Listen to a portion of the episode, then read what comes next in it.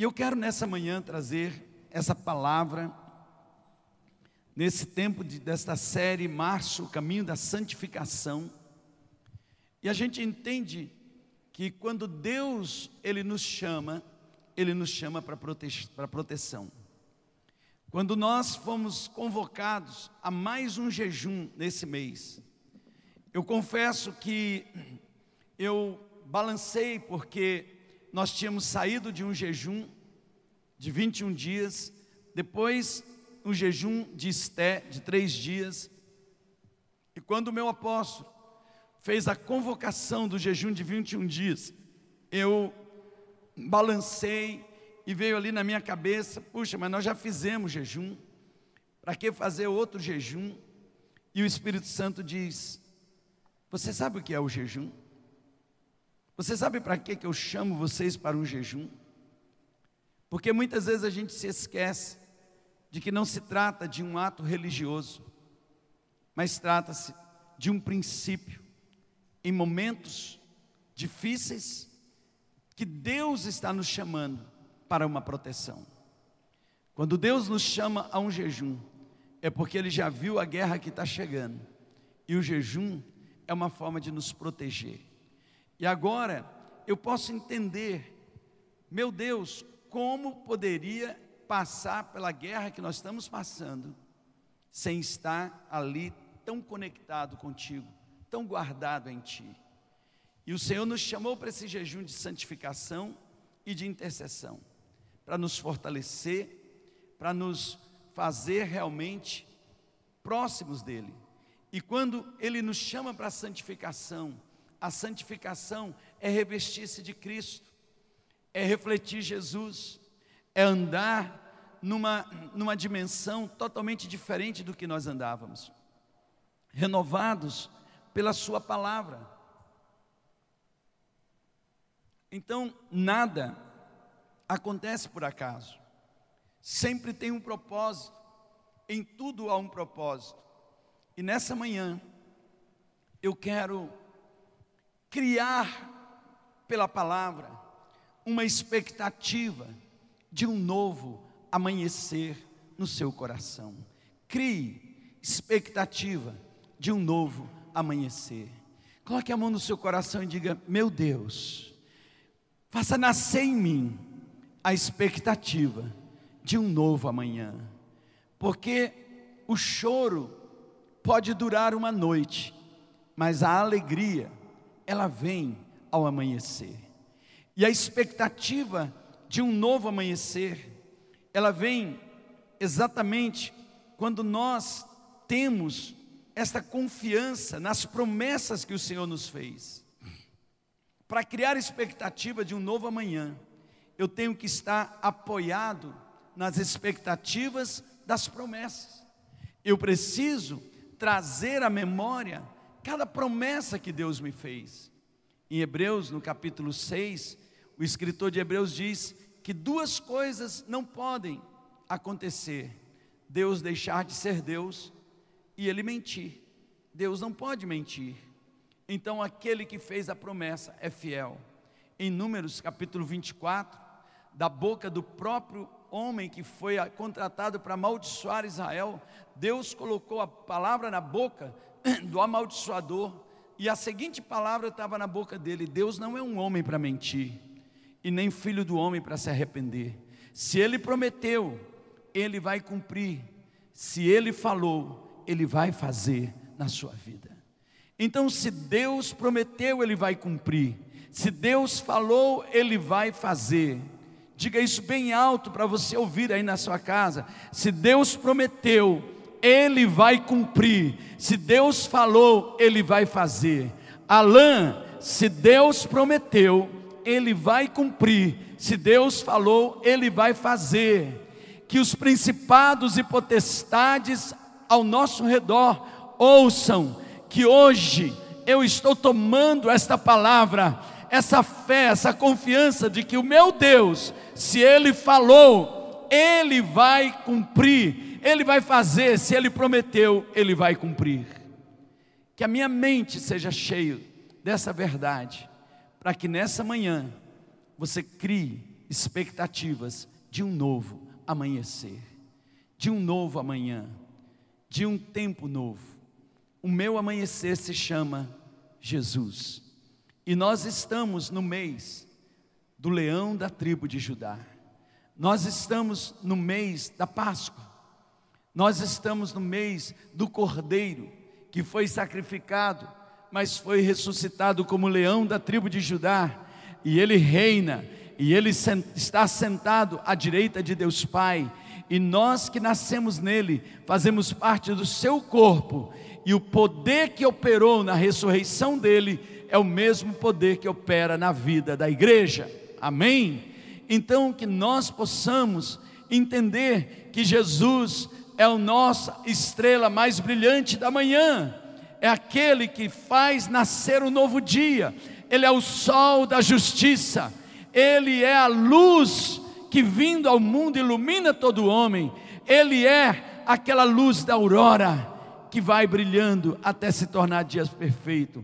Um novo amanhecer está chegando para a sua vida. Eu quero começar declarando: um novo amanhecer já está raiando para a vida dessa igreja, em nome de Jesus.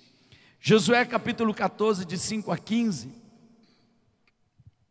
narra uma história muito importante. Os homens de Judá vieram a Josué em Gilgal, e Caleb, filho do Quenezeu, Jefoné, lhe disse: Você sabe que o Senhor disse a Moisés, homem de Deus, em Cades Barneia, sobre mim e sobre você? Você lembra das promessas que há sobre minha vida e a sua vida? Você lembra o que o profeta usado por Deus disse? É isso que Caleb está falando. Esse homem que está conversando com Josué já está com 85 anos, Samuel. 85 anos, Chagas. Não são 85 dias. 85 anos para muito acabou tudo, passou, não tem mais, não há mais esperança, não há mais o que fazer.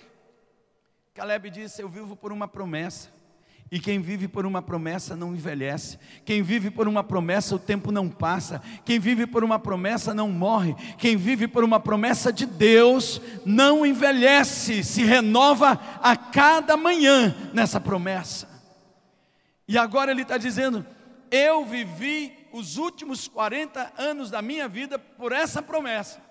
Eu suportei o deserto, eu suportei os incrédulos, eu suportei as guerras, eu suportei tudo por essa promessa, e agora que chegou a minha oportunidade, eu não abro mão da promessa. Alguém deu um relatório para ele dizendo: Lembra da tua promessa? Esquece, porque é o lugar mais terrível que existe do território que Judá herdou.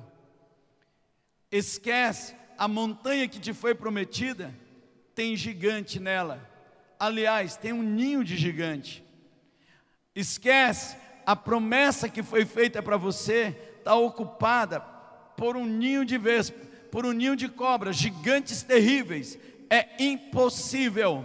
Mas Caleb, ele cheio de fé, cheio de confiança, de que quem fez a promessa para ele não fez a promessa pensando nas forças dele, mas pensando na força de quem fez a promessa.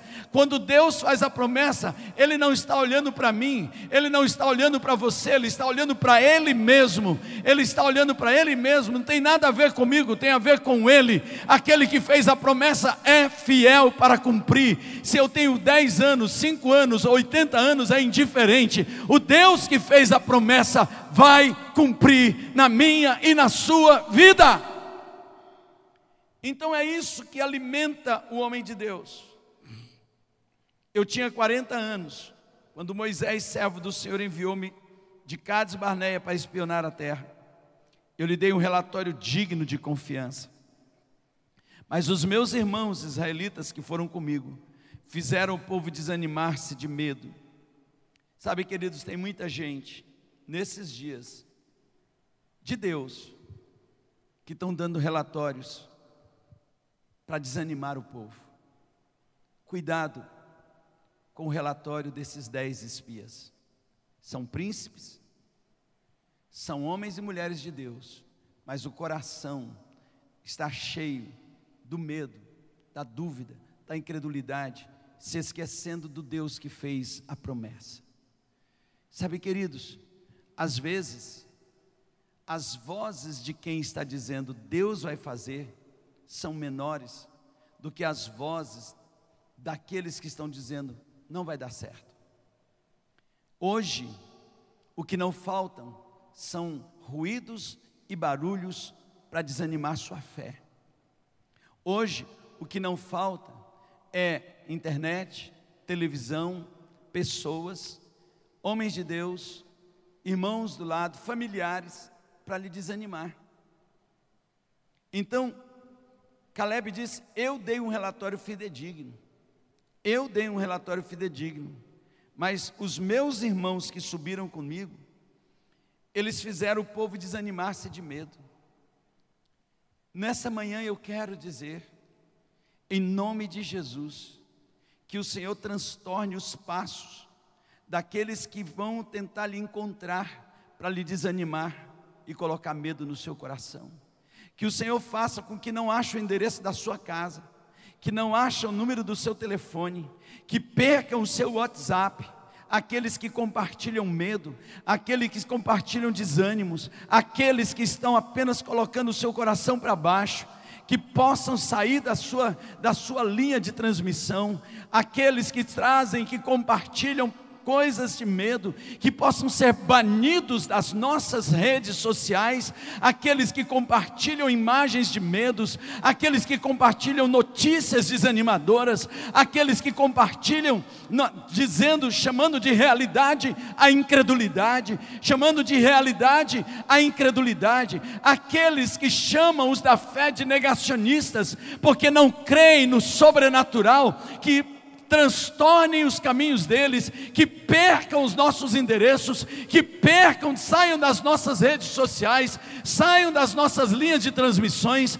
que não cheguem na nossa casa, que não cheguem ao nosso redor e que a nossa alma não tenha sede por ouvir estas coisas, mas se alimente daquilo que os céus estão dizendo.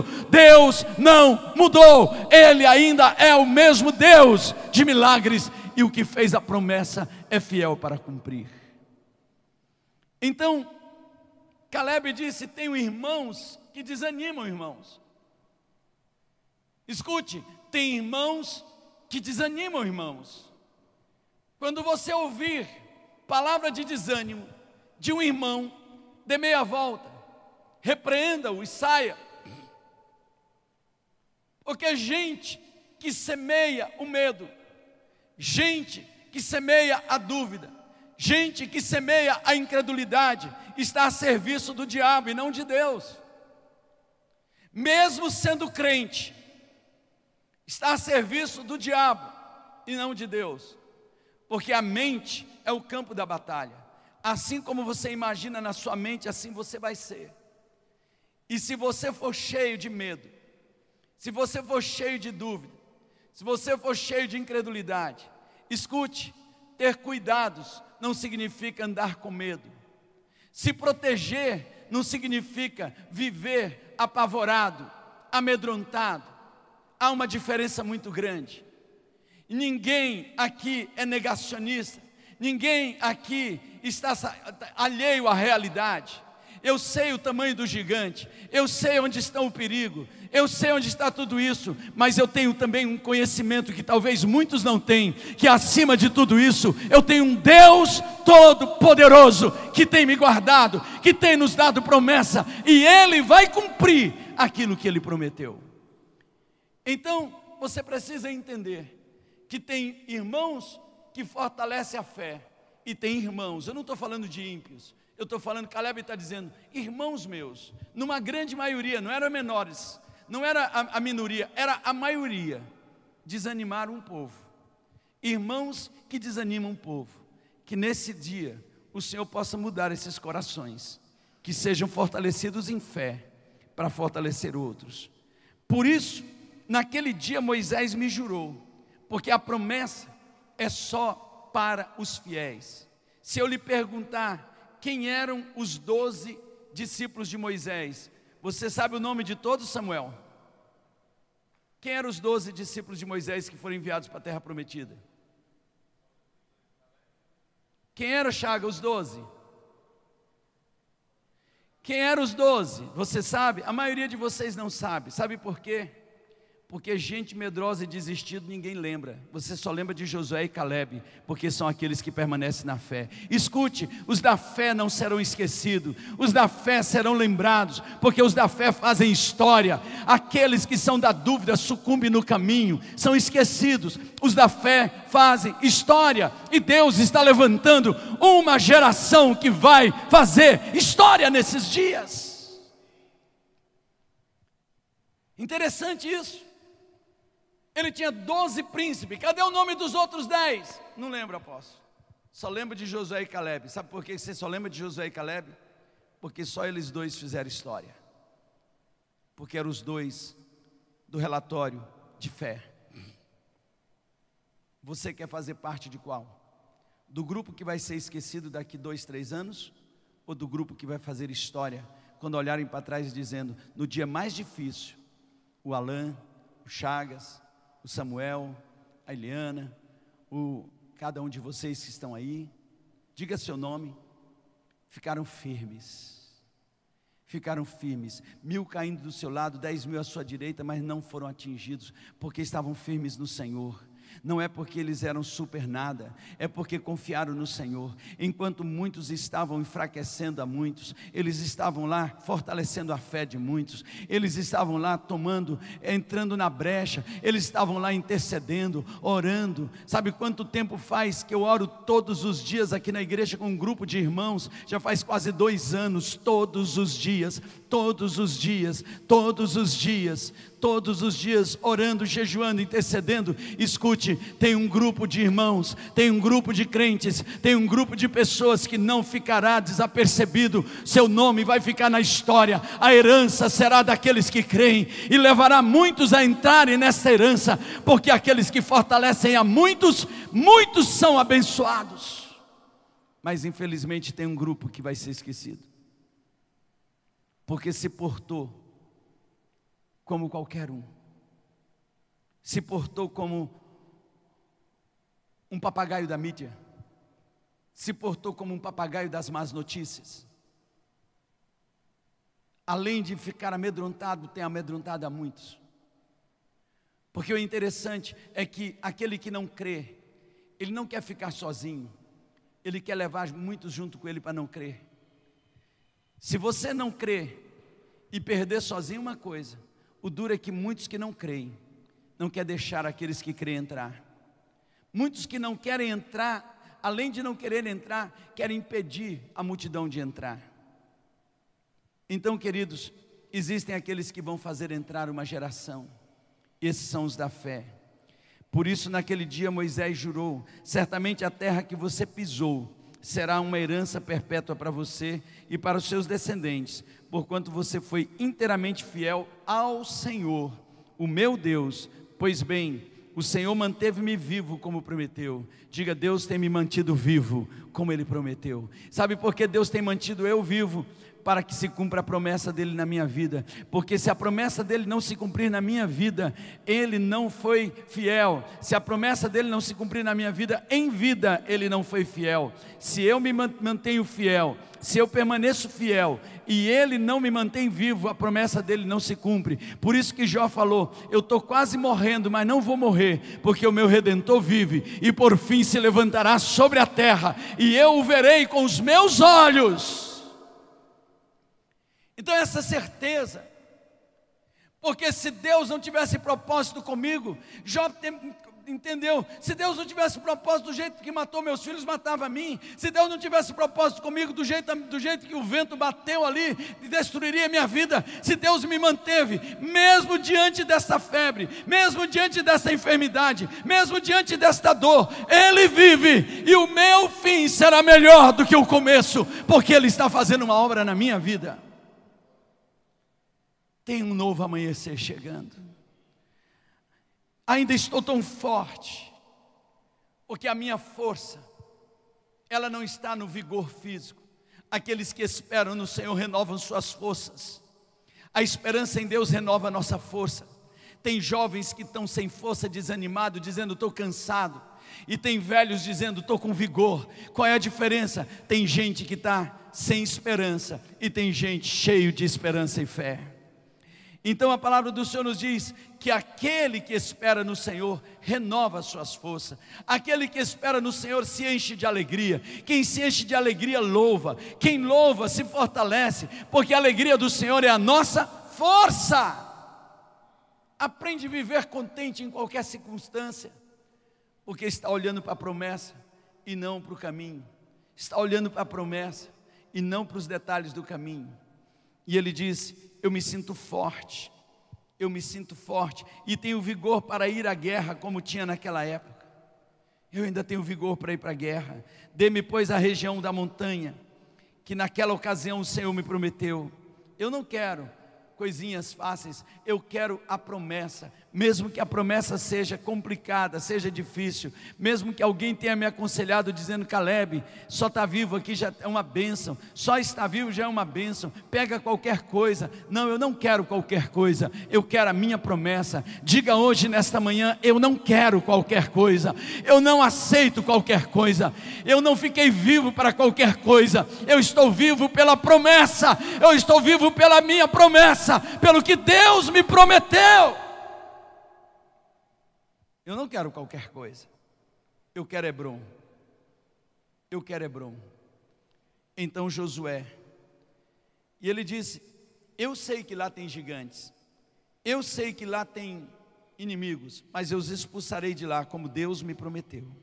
Então Josué abençoou Caleb, filho de Jefoné, e lhe deu Hebron por herança. Por isso, até hoje, Hebron pertence aos descendentes de Caleb, filho de Quenezeu, do Quenezeu Jefoné, pois ele foi inteiramente fiel ao Senhor, o Deus de Israel. Hebron era chamado Criate Arba, em homenagem a Arba, o maior dos Enaquins, e a terra teve descanso da guerra. E a terra teve descanso da guerra. Sabe quando que a sua terra vai ter descanso da guerra? Quando você toma posse da promessa, quando você desalojar os inimigos que estão entre você e a promessa, quando você vencer os obstáculos entre você e a promessa, e aí a terra que Deus lhe deu, o local, o território que Deus lhe prometeu, a herança que Deus lhe prometeu, vai descansar da guerra, por quê? Porque você venceu tudo que está entre você e a promessa. Amém? Quais são as expectativas? Que você tem em relação às promessas de Deus para a sua vida. Sabe, queridos, é a resposta disso que vai definir o futuro de cada um de nós. É essa resposta que define o nosso futuro, as expectativas que eu trago dentro de mim com relação às promessas. O interessante é que você tem expectativa de tanta coisa que Deus não te prometeu, e por isso traz frustração, por, por, isso tem muita gente frustrada, por isso tem muita gente derrotada, por isso tem muita gente abatida. Mas se você puser expectativa nas promessas de Deus e alimentar em fé, é isso que vai definir o seu futuro. Quais são as expectativas em relação às promessas? Primeiro você precisa lembrar quais são as promessas. Traga à memória o que lhe dá esperança. Dentre muitos personagens da Bíblia que nos inspira a viver uma vida de conquista, o nome de Caleb, ele surge. Ele foi um dos doze espias e ele viveu por essa expectativa. E agora, nós temos aqui no capítulo 14 de Josué, como Caleb viveu até alcançar a sua promessa. Se você quer a expectativa, criar expectativa sobre um novo amanhecer, diante das promessas de Deus, primeiro, ative sua fé naquilo que lhe fora dito por Deus. O que eu disse? Ative a sua fé naquilo que lhe foi dito por Deus. Ative a sua fé. Quando eu falo para vocês, velem pelas palavras proféticas. Eu não tenho falado isso direto. Sabe o que eu estou falando? Ative a fé na palavra. Deus não deu a palavra profética para nós no começo de março. Vai ser um tempo terrível. Mas eu vou guardar os meus filhos então eu preciso ativar minha fé nessa palavra. Deus, o Senhor prometeu que ia me guardar. O Senhor prometeu que ia me proteger. O Senhor prometeu que iria guardar a minha família, a minha casa. o Senhor não traria essa carga sobre os fiéis. E eu estou aqui na fidelidade. É claro, para você ativar a promessa, você precisa ter o caráter de Caleb. Você precisa ser fiel. Você precisa ser aliançado. Porque um homem infiel, quando vai ativar a promessa, o próprio diabo se levanta e diz: Você não tem direito. E é por isso que muitos crentes estão sucumbindo. Por quê? Porque não tem aliança nenhuma com Deus, não tem fidelidade nenhuma com Deus, não tem lealdade nenhuma com Deus. E quando vão ativar a fé nas promessas, o diabo acusa. Satanás aponta, mas hoje eu venho aqui pelo, por meio do poder do nome de Jesus e pelo Espírito Santo para dizer para você: se quebrante hoje, se arrependa hoje de toda a injustiça, de toda a deslealdade, de toda a infidelidade, reative a fé na palavra profética, porque hoje começa uma mudança na sua vida. Diga para ele, porque um coração quebrantado e contrito Deus não despreza.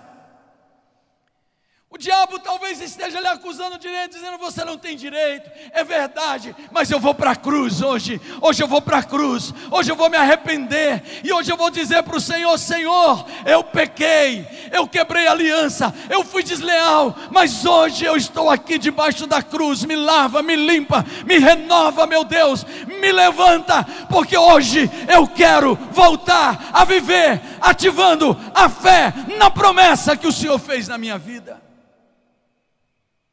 Eu tenho uma promessa. Você tem uma promessa.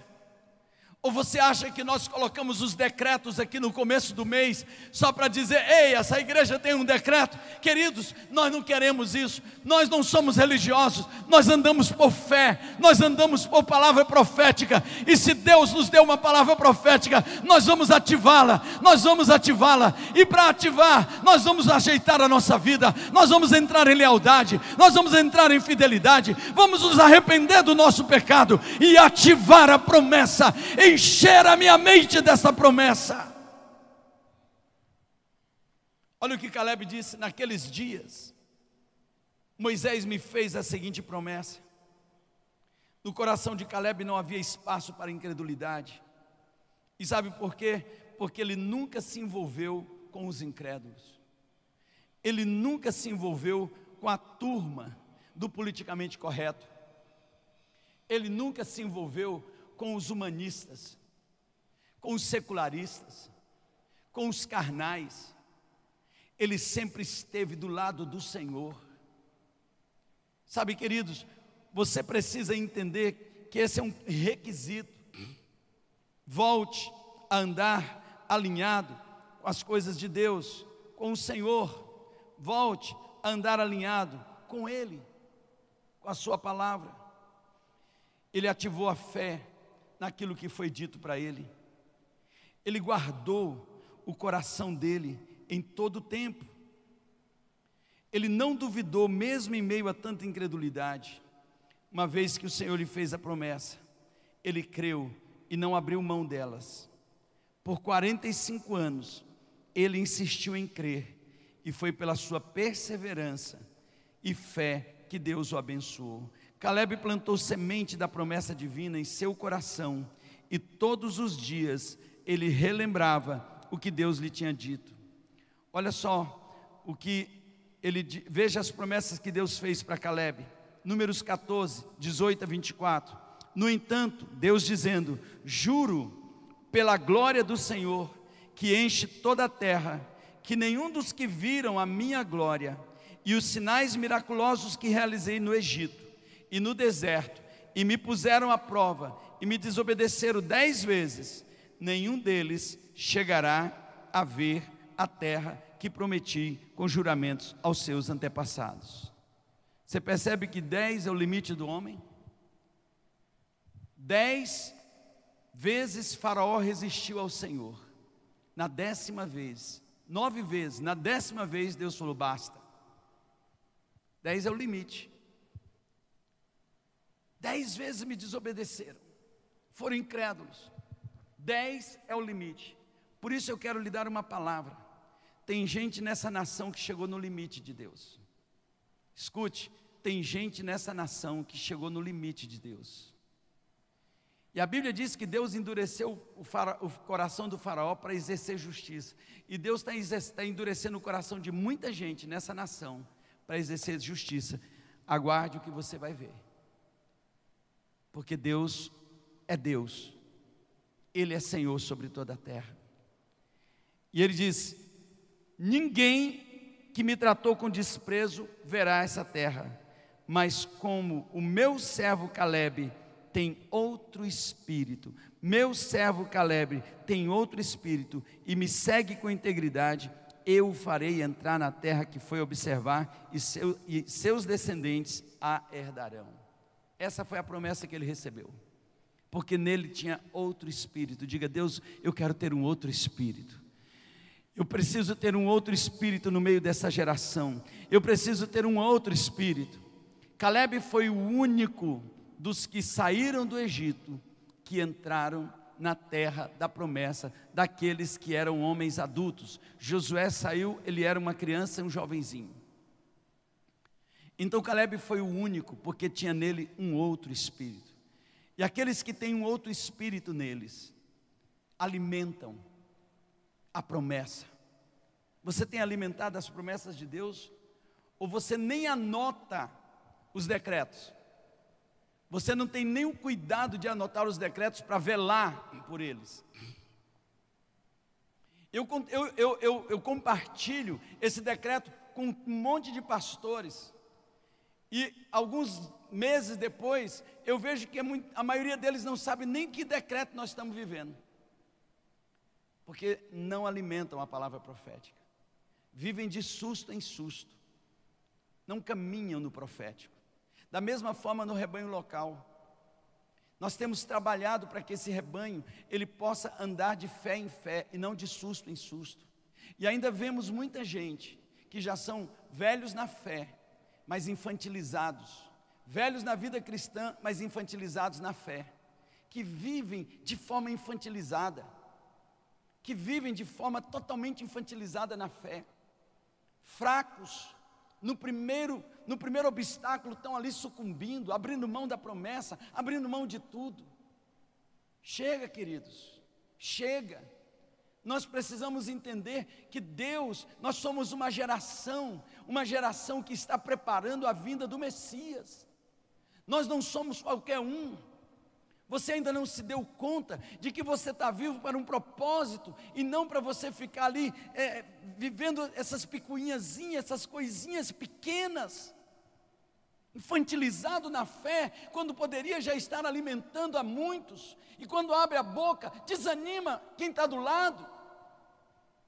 Ei, que você possa receber hoje o mesmo Espírito, um outro Espírito que estava em Caleb que você possa receber hoje esse outro espírito que alimenta a fé, que alimenta a palavra no coração, que alimenta aquilo que Deus falou, que anda pelo profético. A palavra do Senhor nos diz em 2 Crônicas 20, 20: crê no Senhor seu Deus estarás seguros, creia nos seus profetas e prosperareis. Como eu posso viver com a expectativa de um novo amanhecer? se eu não estou alimentando o meu espírito com a palavra do Senhor, a minha alma, a minha mente. Sabe, queridos,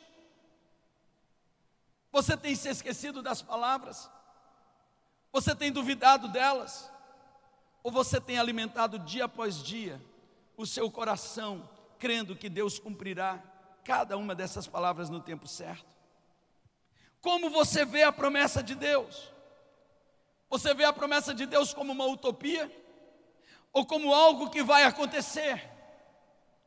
Você vê a promessa de Deus como algo tópico, como uma, apenas um desejo de alguém ou como algo que vai acontecer? Nunca se esqueça de que as promessas de Deus são sementes que nunca morrem. Por isso, aplique fé nas palavras que você ouviu da parte de Deus aplique fé. O Senhor diz em Isaías 55 que assim como a chuva que desce, a neve que desce, ela rega a terra e faz brotar a semente e produz o fruto, ela não volta vazia. Assim também toda a palavra de Deus liberada da parte de Deus não voltará para ele vazia, enquanto ela não cumprir aquilo para o qual ela foi liberada. Há palavras que foram liberadas na nossa direção e que não vão voltar para o Senhor enquanto não se cumprirem em nossas vidas. Para criar expectativas sobre um novo amanhecer, não dê ouvidos a pessoas pessimistas, não dê ouvidos. Pare de gastar seu tempo ouvindo gente pessimista, gente que está sempre falando coisas pessimistas. É possível que você esteja vivendo sem expectativa sobre a sua promessa porque está dando ouvidos a pessoas erradas. Afaste-se de pessoas pessimistas. Afaste. Caleb não deu ouvido às vozes do pessimismo. Lá no versículo 7b e 8 ele diz: Eu lhe dei relatório digno de confiança, mas os meus irmãos israelitas que foram comigo fizeram o povo desanimar. Houve um momento que Josué e Caleb diz: Calem-se. Não é assim, calem-se. Mas quando eles se levantaram para dar um relatório positivo, quiseram apedrejar eles. Não tenha medo de ser apedrejado nesses dias. A gente tem visto uma coisa tão terrível. Quando alguém fala na, de, de um tratamento para ajudar pacientes de Covid, um grande número de pessoas já começam a atacar, apedrejar. Nós temos visto médicos que estão sendo mandados embora porque estão salvando pacientes que não estão usando aquilo que é o politicamente correto, que não estão dando melhoral e mandando as pessoas para casa para quando estiverem quase morrendo vir para, os hospitais. Se você fala de esperança nesses dias, alguém te apedreja. Se você fala em honestidade nesses dias, alguém te joga pedra. Não tenha medo de pedras. Tenha medo de perder a promessa. Tenha medo disso. Aqueles que pegaram pedra para apedrejar Caleb e Josué morreram no deserto. Deixa eu lhe dar uma palavra. Aqueles que pegam em pedras para apedrejar aqueles que andam na fé estão morrendo, sucumbindo sem esperança. Então se afaste de pessoas erradas. Nem todo mundo que anda com a gente crê da mesma forma que nós cremos. Se há um inimigo nas nossas conquistas, esse inimigo é o pessimismo. Muitos tentarão nos convencer que o seu, com o seu pessimismo, que o caminho da fé não nos levará a nada. Por que existem pessoas que agem assim? Por quê? O pessimista prefere desistir da promessa do que lutar para conquistá-la. E o problema do pessimista é que quando ele vê alguém lutando, isso lhe incomoda. Quando ele vê alguém crendo, isso lhe incomoda. A fé oprime o incrédulo. O otimismo oprime o pessimista. Por isso que pessoas pessimistas chegam a brigar quando vê um otimista. Querem apedrejar quando vê aqueles que andam na fé. Então, se afaste, se afaste Caleb foi um dos poucos de sua geração que creu na promessa de Deus e esperou com perseverança o seu cumprimento. Sabe por quê? Porque ele não deu ouvidos ao pessimismo do povo, ele não se moldou aos, aos pessimistas, ele não deixou seu coração azedar por causa daqueles que duvidaram do Senhor. Ele era líder de uma das tribos, ele era líder. Dez líderes de tribos se juntaram e disseram: Só você e, Josué não vão vir com a gente? Só você? E Caleb disse: Quem disse que eu sigo a multidão? Quem disse que a maioria é a voz da resposta? Que o pensamento da maioria é o pensamento correto? Eu fico com meu Deus, mesmo que seja a minoria. Com 300, Gideão ganhou uma batalha que não poderia ser ganha. Eu prefiro fazer parte dos 300 do que dos vinte e tantos mil medrosos que voltaram para casa. Eu prefiro fazer parte dos 300 do que dos 30 mil e tanto que voltaram para casa porque não criam, porque eram totalmente sem fé, desligados. Eu prefiro fazer parte dos 300 que vai fazer história, que vai construir história, que vai tomar as armas espirituais para vencer a batalha, que vai pelo ato profético vencer a guerra que ninguém poderia vencer. Eu prefiro fazer parte dos 300 que se expõem para a guerra do que dos milhares que estão dentro das cavernas, escondidos, sem saber o que fazer, esperando mais um ano de perda. Não, eu não vou perder mais um ano, eu não vou perder mais um ciclo, eu não vou perder mais uma primavera, eu não vou perder mais um tempo de Deus, porque Deus me manteve vivo para me dar a vitória. Eu creio num novo amanhecer.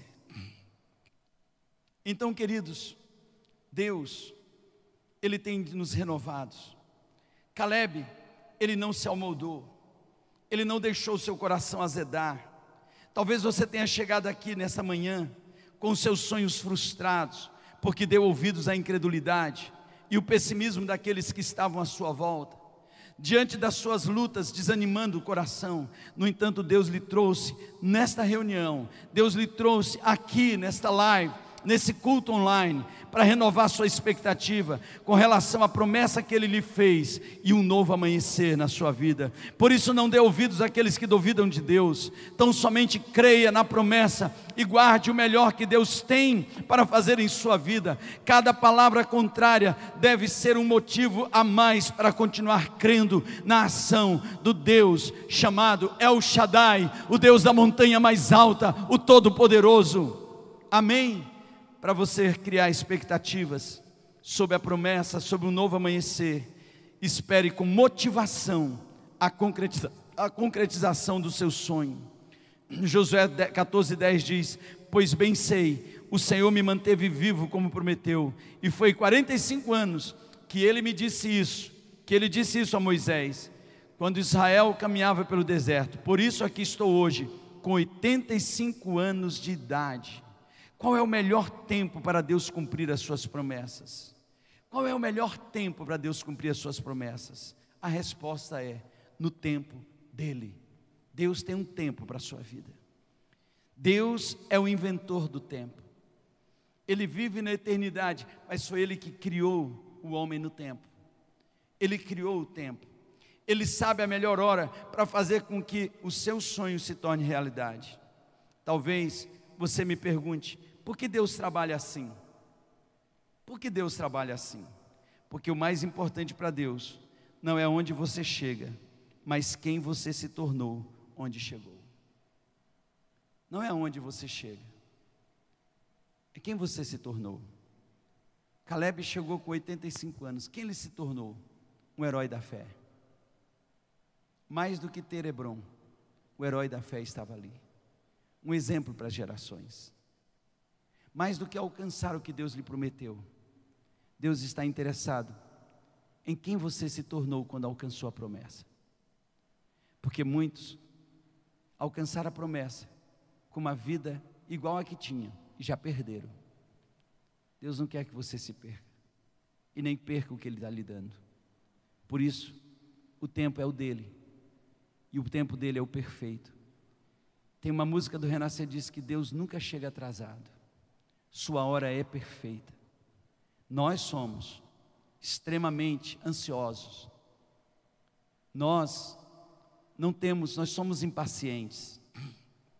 Mas aqueles que, que andam na fé e alimentam a fé no seu coração, eles aprendem, como diz o salmista no Salmo 40, esperei pacientemente pelo Senhor, e ele se inclinou para mim e ouviu quando clamei por socorro, e me tirou de um poço de lama e perdição, e colocou os meus pés sobre a rocha.